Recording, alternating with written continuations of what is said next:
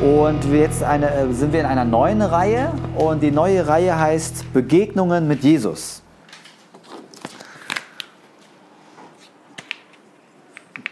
Begegnungen mit Jesus. Und warum wir uns äh, diese Reihe ausgesucht haben, ist, weil ich glaube, es ist eine tolle Reihe. Jesus ist äh, einzelnen Leuten begegnet, während er hier auf dieser Welt war. Und äh, in diesen Begegnungen erleben wir einmal, wie Jesus mit den Menschen umgeht, was er sagt. Und jede einzelne Person hat eine große Frage für sich gehabt oder ein Problem gehabt. Und wir sehen, wie Jesus auf diese Probleme, auf diese Fragen antwortet. Und während diesen Begegnungen passiert immer eine große Lebensveränderung von jedem Menschen, der Jesus begegnet ist. Und äh, es gibt äh, Leute unter uns, die sind gerade auf diesem Weg. Manche leben schon mit Jesus, sind Jesus schon begegnet. Manche sind gerade dabei oder stellen sich die Frage, äh, wie wird man eigentlich Christ? Was passiert eigentlich? Wie kann ich Jesus begegnen? Und wir haben äh, im Anfang Juni einen Taufgottesdienst geplant, wo Leute Zeugnis geben werden, wie sie Jesus begegnet sind. Und ich glaube, das passt in unsere Zeit gerade sehr gut, dass wir diese Reihe haben. Und heute haben wir das erste Thema in dieser Reihe, Begegnung mit Jesus, und zwar Jesus und der skeptische Student. Also, wer ist Student unter uns?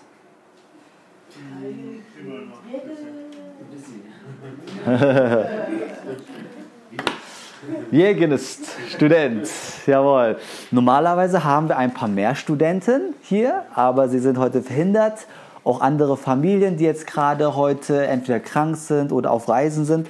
Aber äh, heute ist ein ganz, ganz tolles Thema und wenn du nicht Student bist, ist auch nicht schlimm. Äh, das Thema ist auch passend für dich.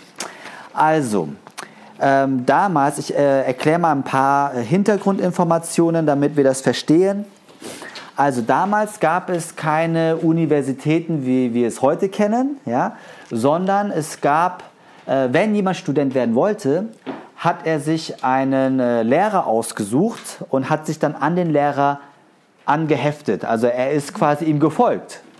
Äh, er ist überall hingegangen, wo der Lehrer auch hingegangen ist und wollte von ihm so viel lernen, wie er konnte und wollte so werden wie der Lehrer. Äh, damals gab es viele geistliche Lehrer und viele Leute, die diesen Lehrern nachgefolgt sind. Und einer der populärsten äh, geistlichen Lehrer damals war Johannes der Täufer. Und von dem Johannes den Täufer, äh, den hat man so deswegen genannt, weil er Menschen getauft hat, Johannes der Täufer. Und dem sind ganz viele Studenten hinterhergelaufen. Also man sagt auch äh, Jünger äh, zu denen, also Jünger, die diesem Lehrer äh, hinterhergelaufen sind, weil sie an das geglaubt haben, was er ihnen gesagt hat. Also es gab Jünger, Studenten, die dem Lehrer geglaubt haben, aber es gab auch viele, die noch gezweifelt haben, die sich unsicher waren, die skeptisch waren. Und so einer war auch der Nathanael. Also Nathanael ist die Hauptperson, von der wir heute lernen werden, ein skeptischer Student. Er war so lange skeptisch, bis er Jesus begegnet ist. In Johannes Kapitel 1, Vers 43 bis 51. Dieser schwere Name, Nathanael, äh, ist die Hauptperson hier eigentlich, äh, der Jesus begegnet. Und äh, was war das für ein Mann? Ich glaube, der Nathanael war einer, der war sehr klug oder er hat viel nachgedacht und äh, ich stelle ihn mir so vor als jemanden, der so eine Wichtigtour ist. Also er, er muss immer alles besser wissen und äh, äh, er ist auch ein sehr religiöser Mann, ein sehr frommer Mensch, der alles äh, sehr genau beachtet, sehr richtig machen will. Ähm, und was für ein Problem hat dieser Nathanael? Also der Freund äh, von Nathanael heißt Philippus und dieser Philippus begegnet Jesus und ist so begeistert, dass er schnell zu seinem Freund rennt und sagt, ich weiß nicht, wie Nathanael, Spitzname von Nathanael ist. Nata.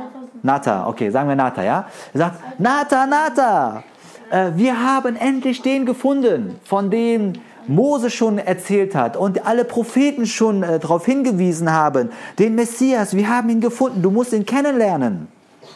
Und ich glaube, dass Nathanael am Anfang große Augen gemacht hat und gesagt hat, was, der Messias wirklich?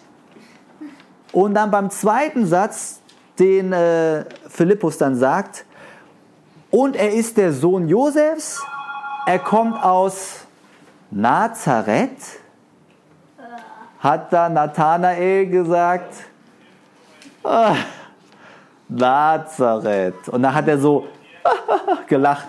Nazareth, was kann schon aus Nazareth Gutes kommen?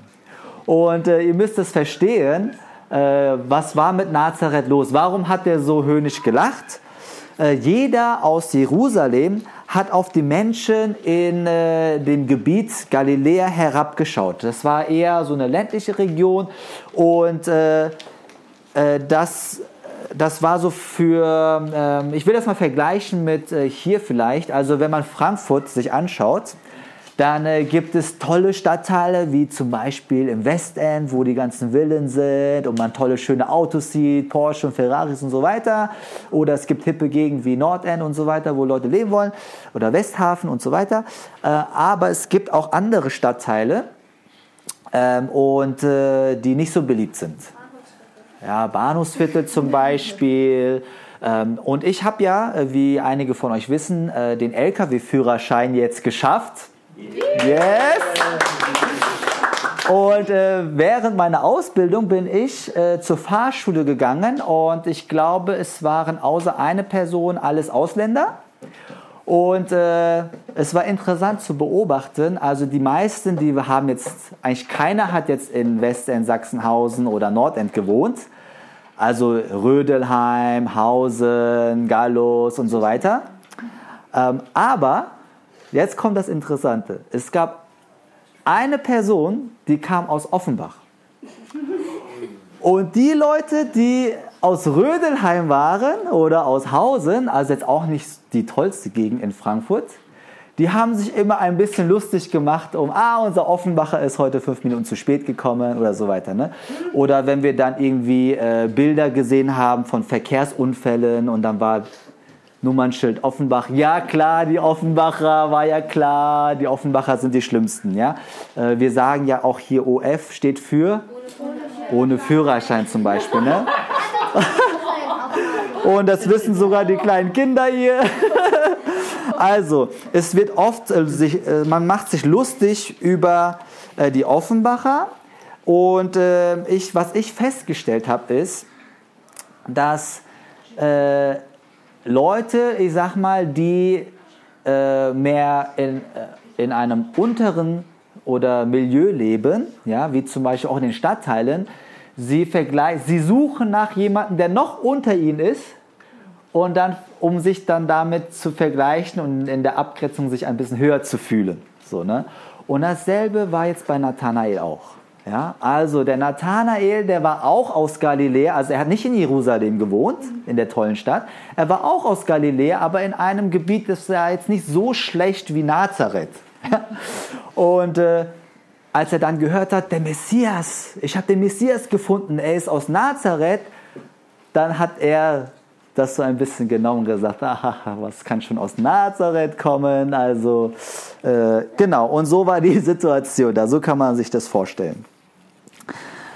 Aber das, äh, was ähm, hier passiert ist, äh, vielleicht eine ganz kleine Randnotiz, die wir lesen, ist eigentlich eine sehr, sehr große Sache äh, in dem Reich Gottes, beziehungsweise so wie Gott die Welt sieht und wie er seinen Rettungsplan aufgebaut hat. Und ich würde das jetzt mal so sagen, bei Gott gibt es ein Prinzip, nach dem er handelt und wie er ist. Also wenn wir in Gottes Herz hineinschauen, dann sehen wir etwas, das würde ich so beschreiben, upside down. Ja? Und zwar, bei Gott funktioniert vieles umgekehrt. Gott stellt vieles auf den Kopf. Und zwar schon im Alten Testament lesen wir das, ähm, damals in dieser damaligen Kultur äh, war, gab es zum Beispiel ein Erstgeburtsrecht. Ja, wisst ihr, was ein Erstgeburtsrecht ist? Ja? Dass der älteste Sohn immer die ganze Erbe bekommen hat. Genau. Also es wurde nicht gerecht aufgeteilt. Ja? Also wenn jetzt zum Beispiel äh, Aaron irgendwann mal nicht da ist, er schreibt sein Testament und sagt dann, Noah, du kriegst ein Drittel, Josie, du kriegst ein Drittel, Jenna, du kriegst ein Drittel von meinem ganzen Vermögen. Vielleicht sind es 10 Euro oder 9 Euro. Dann du kriegst 3 Euro, du kriegst 3 Euro, du kriegst 3 Euro. Gerecht. Ja? Ein Drittel, ein Drittel. Aber so wie Madeleine äh, uns äh, beschrieben hat, damals war das nicht so. Der erste hat von 9 Euro hat der 8 Euro bekommen und die anderen, die zweite, dritte, vierte, fünfte, sechste, siebte, achte, neunte, zehnte Geschwister, die mussten sich dann 1 Euro zum Beispiel teilen. Ja, vielleicht war das nicht so krass, aber der Erstgeborene, er war der Wichtigste. Warum? Weil man hat so, so hat man den Status und den Platz der Familie in der Gesellschaft gesichert. Und das war gang und gäbe. So haben das alle gemacht. Ja? Und äh, das, was wir aber sehen, ist, dass Gott in seiner Geschichte mit den Menschen, wie er sie retten will, immer wieder nicht den Ältesten erwählt, sondern den Jüngeren aussucht. Also manche von euch kennen die Geschichte mit Abel und Kain. Ja, wer war der Ältere? Kain. Aber Gott sucht sich Abel den Jüngeren aus. Ihr kennt äh, vielleicht einige von euch Isaac und Ismael. Da ist auch Isaak der Auserwählte, der Jüngere. Oder Jakob und Esau. Ja, es waren zwar Zwillingsbrüder. Hast du auch gehört, diese ja, Geschichte? Genau. Und wer ist da? Die sind Zwillinge, ne? Aber wer ist der Ältere? Der Esau und der Jüngere ist der Jakob. Und okay, der Jakob, der schummelt ein bisschen, der betrügt, aber am Ende bekommt er den Segen, der Jüngere. Ja? Genau, er hat den ausgetrickst. Genau. Aber wie auch immer, der Segen, der geht zu den Jüngeren. Und David, äh, der König, der große König David, hatte elf ältere Brüder. Aber als der Prophet Samuel kommt, dann wird nicht die Älteren ausgewählt, sondern der Jüngste. Ja? Und das ist etwas upside down, was Gott anders macht als in dieser Geschichte. Also nicht die, die von der Welt geachtet werden, geschätzt werden, die sagen, oh, du bist der Stärkste, du bist der Beste, werden ausgesucht. Ja, nicht die, die in Jerusalem sind, die im Westend wohnen, sondern die, die aus Nazareth vielleicht kommen oder in Offenbach sind, die sucht Gott aus. Es gab zum Beispiel eine andere Sache damals, eine weitere äh, Geflogenheit, und zwar ähm, die Frauen, die ganz viele Kinder hatten, waren die Helden. Die wurden sehr geachtet. Warum? Weil wenn du viele Kinder hattest, warst du reich, also du hattest viele Kinder, die auch gearbeitet haben, also wirtschaftlich gesehen warst du erfolgreich. Du warst militärisch erfolgreich, ja, du hattest Manpower, du konntest auch mit vielen Leuten, mit einer großen Sippschaft, konntest du auch dein Dorf verteidigen oder andere einnehmen. Und du hattest natürlich eine Sicherheit, deinen Namen weiterzugeben, ja, dass der behalten wurde. Und im Gegensatz dazu, Frauen, die unfruchtbar waren, die keine Kinder bekommen konnten, sie wurden stigmatisiert, sie waren eine Schande für die ganze Familie. Ja, und Frauen, die keine Kinder bekommen konnten, wurden äh, sehr äh, äh, missachtet. Und die Geschichte aber, die Gott schreibt, und das ist das Faszinierende, ist, dass Gott genau diese Frauen auserwählt. Und wir haben ganz viele Geschichten. Wir kennen die Geschichte mit Sarah und Abraham, äh, Rebekka, äh, Samuels Mutter von dem großen Propheten Hannah, äh, auch die Mutter von Johannes dem Täufer, Elisabeth. Es waren alles Frauen, die, wo Gott äh, sie ausgesucht hat und gesagt hat, ihr, die von der ganzen Welt vielleicht, äh, wo die ganze Welt auf euch herabschaut, äh, euch werte ich auf. Und euch habe ich ausgewählt, mit euch will ich eine besondere Geschichte schreiben. Mein Heilsplan. Und das ist etwas, was äh, wir immer wieder sehen. Das, was die Welt sagt, das ist top, das ist toll, ist aus Gottes äh, Sichtweise nicht immer das Beste. Und das, was wir sagen, wo wir sagen, das hat wenig Beachtung, das ist Offenbach. Ja? Das ist für Gott erste Wahl. Okay? Und das ist das Erste, was wir hier sehen können. Gott gebraucht immer die Männer und Jungen, die niemand schätzt, niemand will und die Frauen und Mädchen, die keine Beachtung finden. Warum macht Gott das so? Weil ich glaube, es äh, ist etwas, was tief in Gottes Herzen drin ist. Das ist letztlich, es geht um den Kern des christlichen Glaubens, um den Kern des Evangeliums, wie wir sagen.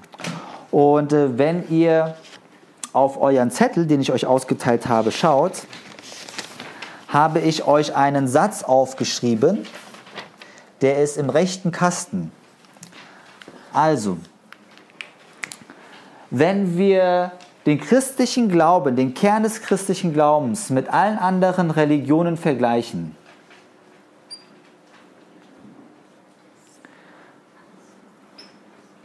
dann gibt es einen großen Unterschied. Also oben rechts äh, will jemand diesen Satz mal vorlesen.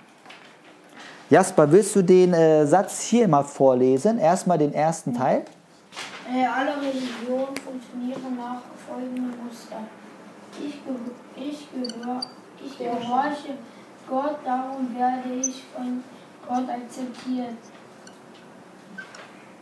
Mhm. Und den zweiten? Also, ähm, das Evangelium funktioniert genau andersrum. Durch Jesus bin ich bereits von Gott akzeptiert. Darum gehorche ich Gott. Jawohl. Okay, schreib's nochmal hier auf. Durch Jesus bin ich schon akzeptiert. Ja? Das ist das Evangelium. Und darum gehorche ich ihm. Okay? Okay. Das ist etwas, was, äh, was das genau beschreibt, dass das total auf den Kopf gestellt wird.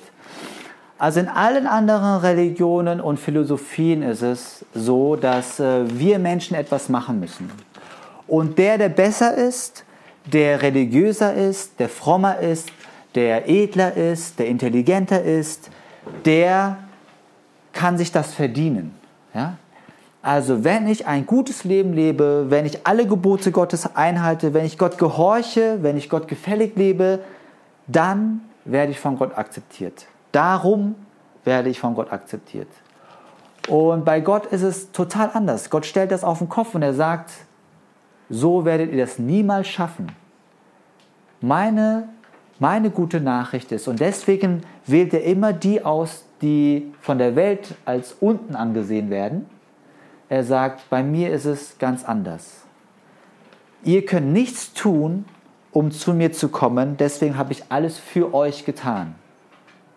Ihr könnt nichts tun, um gerettet zu werden, aber ich habe alles getan in Jesus Christus.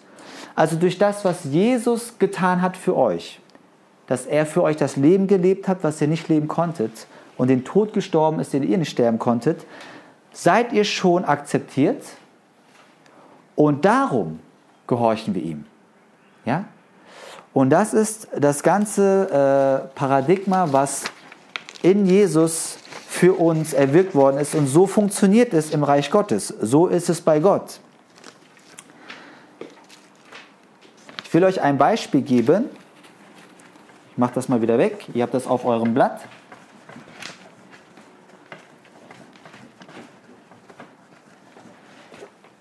Gott sagt letztlich, wenn ich hier oben bin, also Gott und seine Heiligkeit, das heißt seine Vollkommenheit,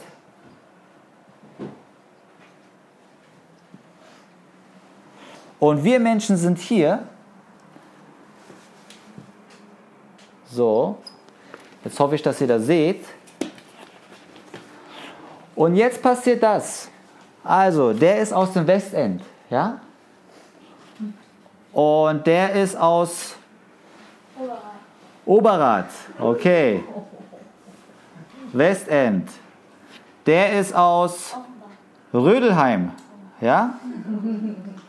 So, der guckt auf den herab, der guckt auf den herab, der guckt auf alle herab, ne? Und hier unten ist irgendwie Offenbach, okay? Ja? Alle gucken, äh, Offenbach voll schlecht und wir sind besser, okay? Dann äh, haben wir hier wo wir Unterschiede machen, okay? Einer ist hier besser, einer schlechter. Aber jetzt kommt es, in Gottes Augen macht es keinen Unterschied. Ja? In Gottes Augen sind wir alle weit weg von Gott. Okay? Es ist egal, ob du hier bist, hier bist. Also wir machen zwar, wir definieren uns darüber, dass wir besser als andere sind, aber es gibt eine Trennung. Ja? Eine Trennung durch die Sünde. Und niemand, niemand kann zu Gott kommen. Wir sind alle von Gott verloren.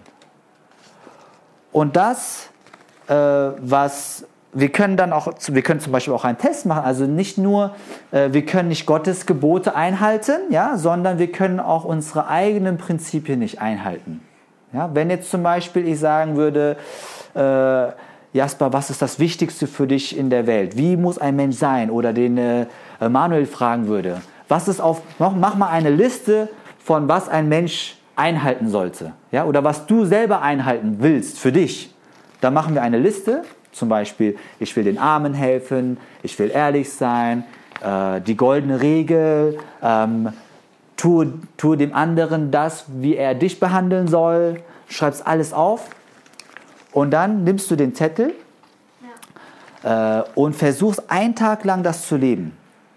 Und ich, und ich gehe dir überall hin. Ja? Egal, ob du die Zähne putzt, ob du auf Toilette bist oder ob du einkaufen willst. Ich gehe überall hin, beobachte dich und dann mache ich, Jasper, hast du das gut gemacht? Also nicht äh, das, was Gott will, sondern de deine, deine eigenen Prinzipien. Ja? Ich nehme nur einfach deine eigenen Prinzipien und gucke, okay, hast du das gut gemacht? Ja?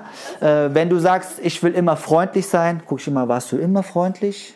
Wenn du sagst, äh, ich will eine Person sein, die den Schwachen hilft, dann und wenn ich an einem Tag die überall nachfolge und diese Liste mache, ja, das heißt, äh, du hast eine Liste,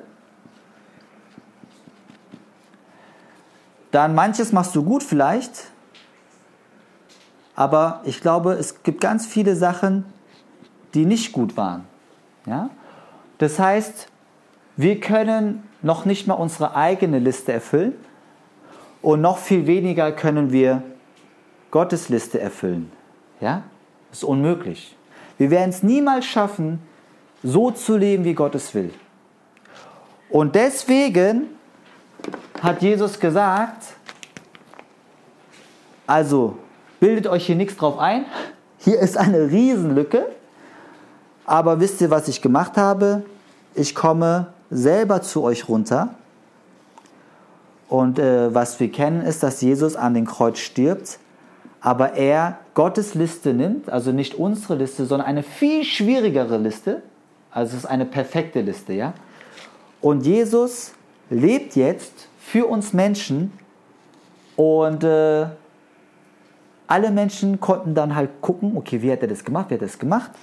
Und in jedem einzelnen Punkt hat Jesus alles erfüllt, was Gott verlangt hat von den Menschen. Also das ist eine viel schwierigere Liste. Das ist schon, du musst perfekt sein. Ja?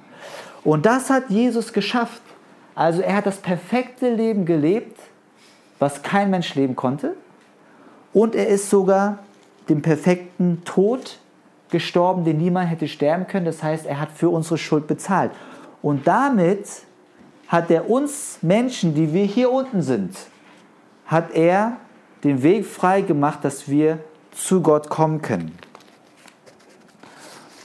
Und das ist dieses Evangelium, von dem wir gesprochen haben. Und wenn wir jetzt auf Nathanael schauen, äh, Nathanael war einer, der sehr skeptisch war. Ja? Ähm, hat, wie ist Jesus mit diesem Nathanael umgegangen? Hat er gesagt, oh du Ungläubiger, warum glaubst du mir nicht? Oder was hat Jesus gemacht, wenn er in den Text reinschaut? Was hat Jesus gemacht? Guck mal in den Text. Was sagt Nathanael? Also, Nathanael lacht, ja? Aus Nazareth, was kann aus Nazareth kommen? Und dann sagt Philippus, sein Freund, hey, komm doch einfach mit und schau selber. Als Jesus Nathanael kommen sah, sagte er, was sagt Jesus? Seht, da kommt ein wahrer Israelit, ein durch und durch aufrichtiger Mann, ein Mann ohne Falschheit. Und ich glaube, dass Nathanael jemand war, der war ein bisschen schwierig für viele Leute. Ich glaube, er war ein sehr äh, offener, ehrlicher Mensch, der hat einfach alles gesagt, was er auch dachte und hat wahrscheinlich viele Menschen auch kritisiert. Der ist so ein bisschen äh, unbequem. Der ist den Leuten auf die Füße getreten, so, ja? Und Jesus kannte diese Person sehr gut. Ah, ist ein sehr aufrichtiger Mann. Ja? Er ist ein wahrer Israelit. Er ist jemand, der sehr fromm ist. Und ich glaube, dass Jesus gerade bei Menschen, die viel zweifeln, skeptisch sind, auch dem christlichen Glauben gegenüber, dass Jesus trotzdem ein Riesenherz hat und sie diese Menschen tief in innerem Herzen kennt und sie darauf anspricht. Und das hat Jesus getan. Und dann ist Nathanael total geschockt. Und dann, wie geht es weiter?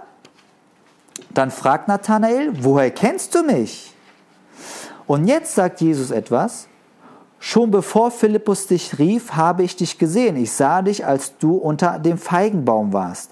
Da rief Nathanael, Rabbi, du bist der Sohn Gottes, du bist der König von Israel.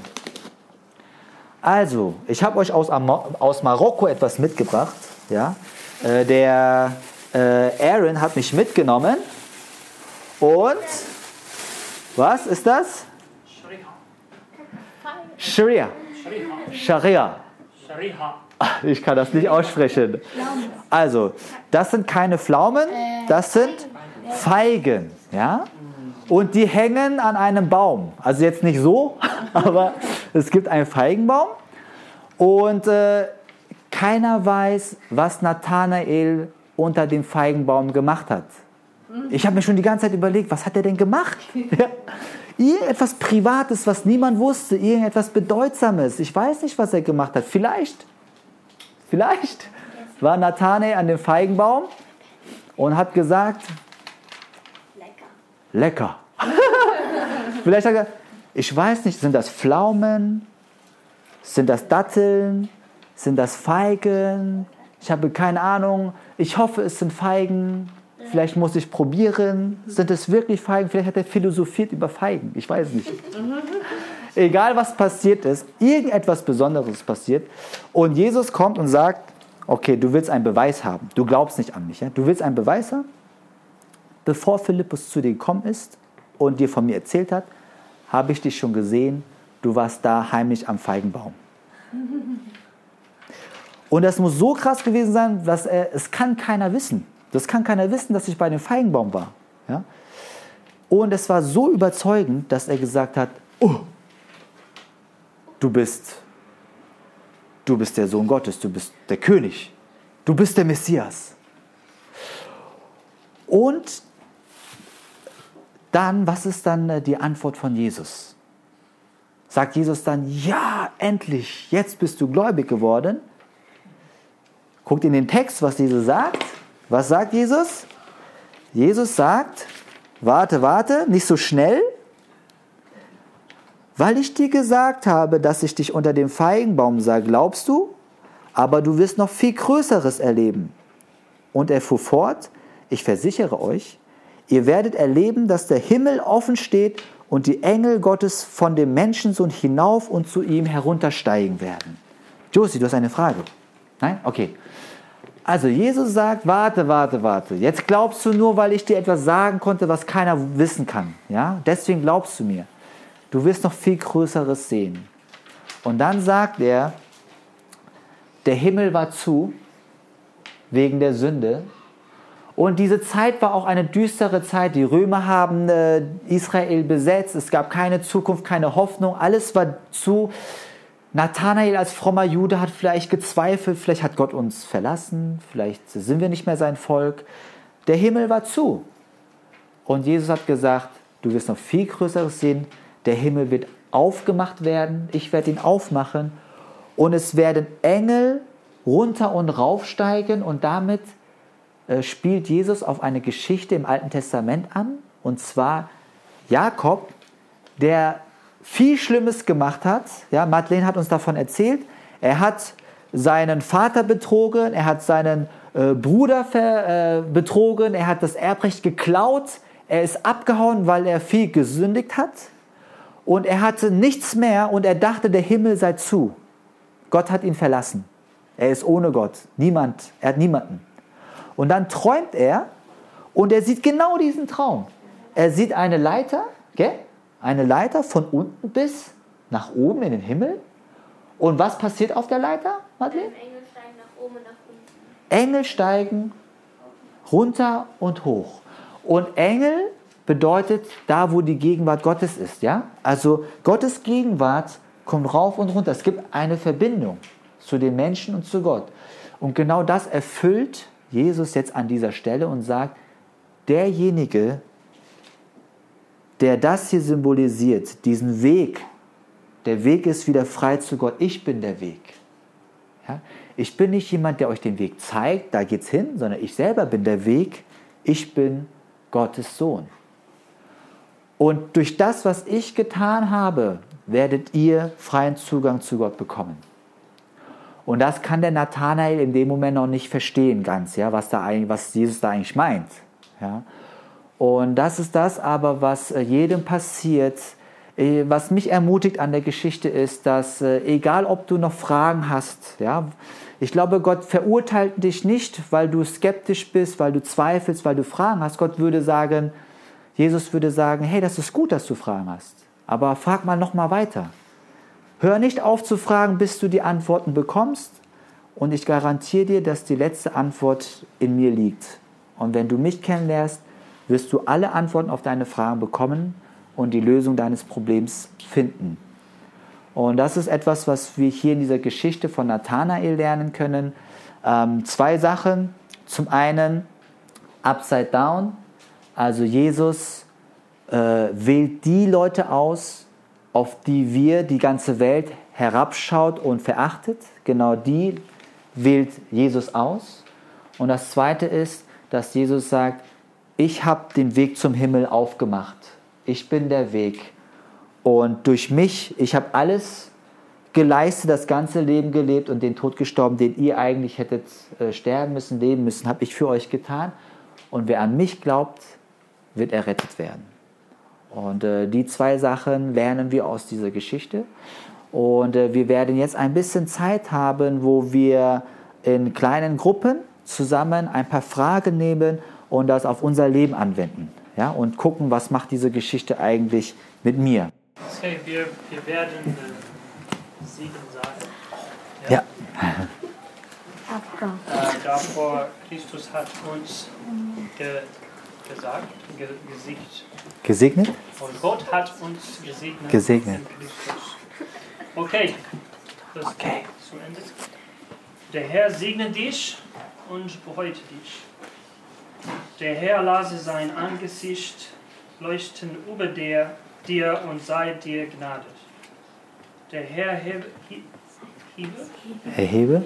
sein Angesicht über dich und gebe dir Frieden. Amen. Amen.